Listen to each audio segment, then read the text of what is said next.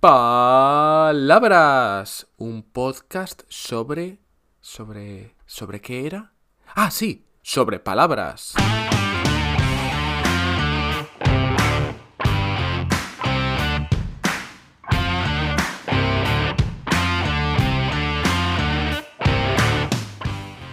Hola, hola, ¿qué tal? Soy Borja Odriozola y estás escuchando el episodio 111 de Palabras, el podcast sobre palabras.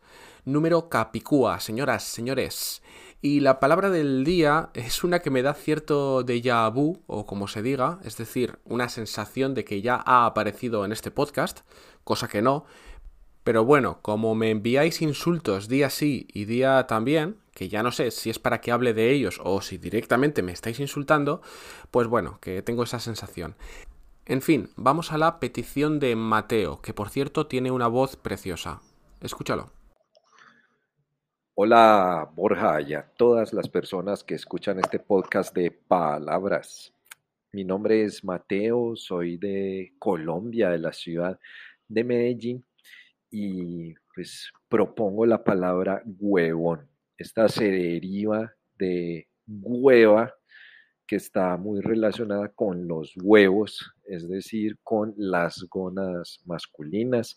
Huevón o hueva se utiliza principalmente para insultar, para hablar mal de una persona, especialmente pues como para señalar algún tipo de, de fallos en su inteligencia o en su capacidad de razonar. Es muy similar al boludo de Buenos Aires en Argentina en este sentido, pero también se utiliza como una especie de trato de confianza. Un saludo muy similar es, hola, huevón, ¿cómo estás?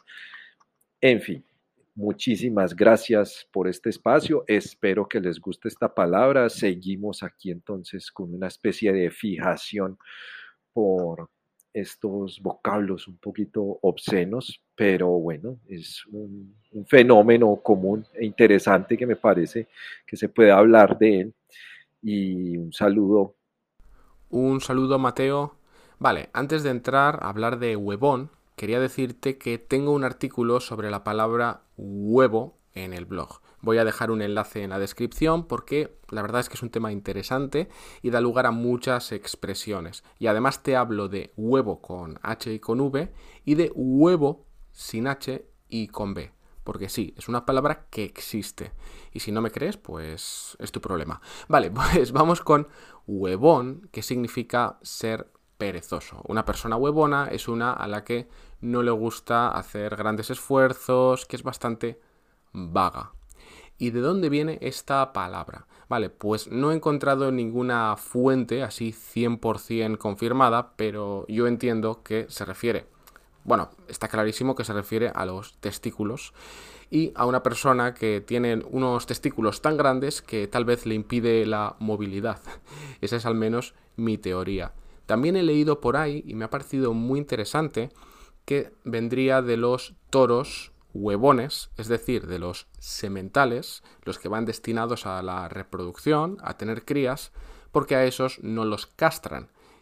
En cambio, a los otros, a los que sí castran, tradicionalmente los destinaban a arar la tierra, a transporte, etc. Esos eran trabajadores, mientras que los otros, los sementales, pues eran unos huevones. Vale, pues como también comentaba Mateo, la palabra huevón tiene otros usos. Por ejemplo, puede usarse como insulto o también de forma cariñosa. Esto es algo que ya hemos comentado otras veces en este podcast y es que muchas palabras en español, mira, ya que hablábamos de toros, ah, perdona, el caso es que con muchas palabras, dependiendo del país en el que la digas y también del grado de relación que tengas con la otra persona, pueden tener un significado u otro. Por ejemplo, por lo que he descubierto, en Chile parece que puede ser especialmente insultante la palabra huevón.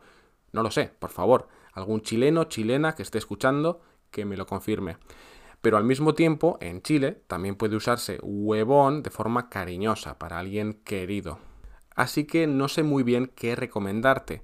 En general creo que es mejor no utilizar este tipo de insultos, no porque esté mal insultar, sino porque es muy fácil caer en el error y decirlo en una situación en la que es mejor no hacerlo.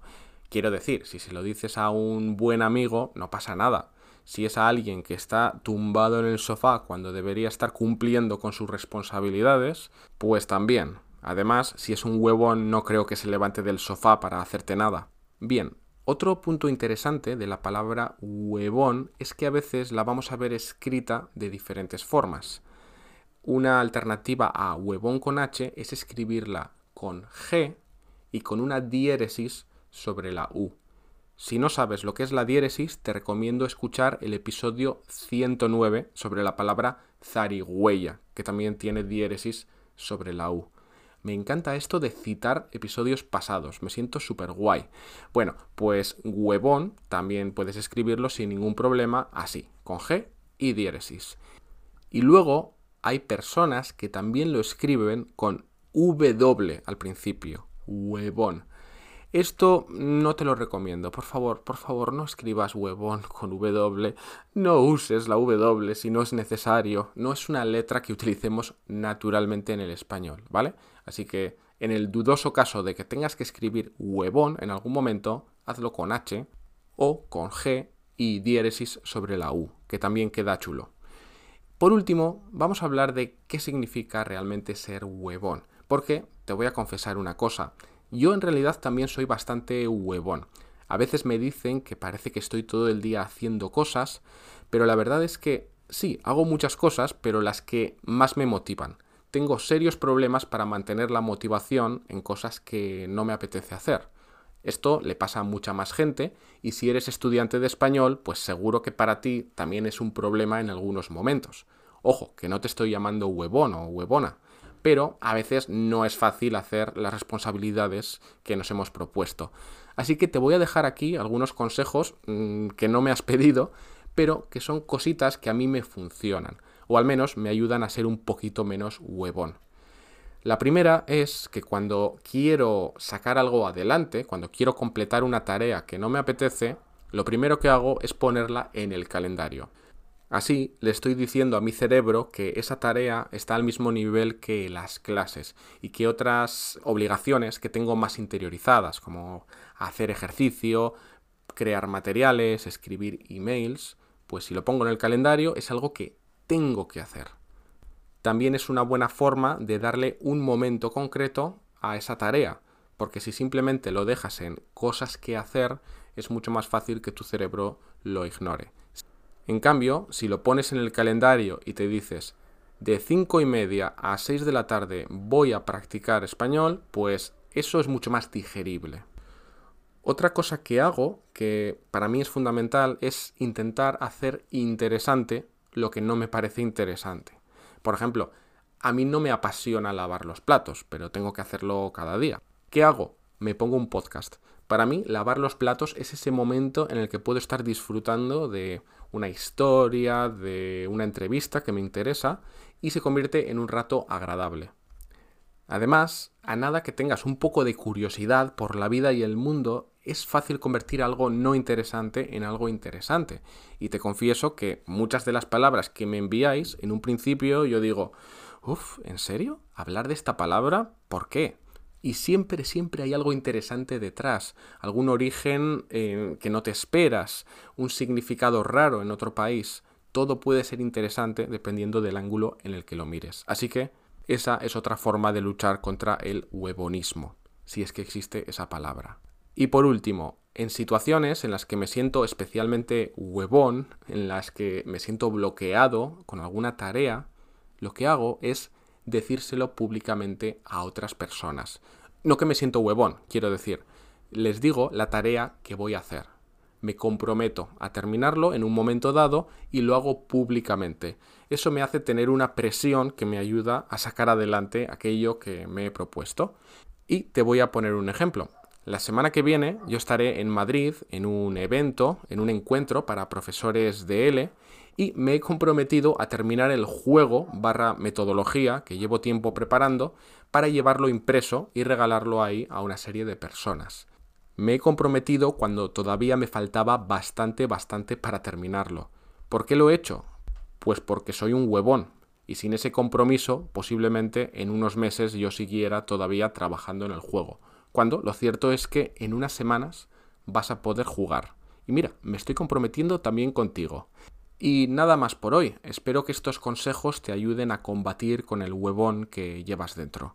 Si te ha gustado el episodio, compártelo con tus amigos, amigas, compañeros, estudiantes, lo que quieras.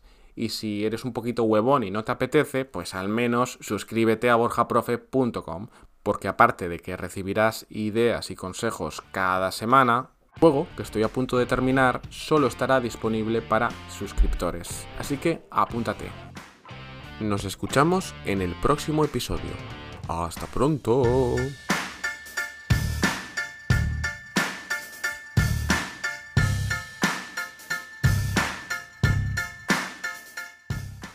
¿Me puedes explicar por qué eres tan huevón? Ahora.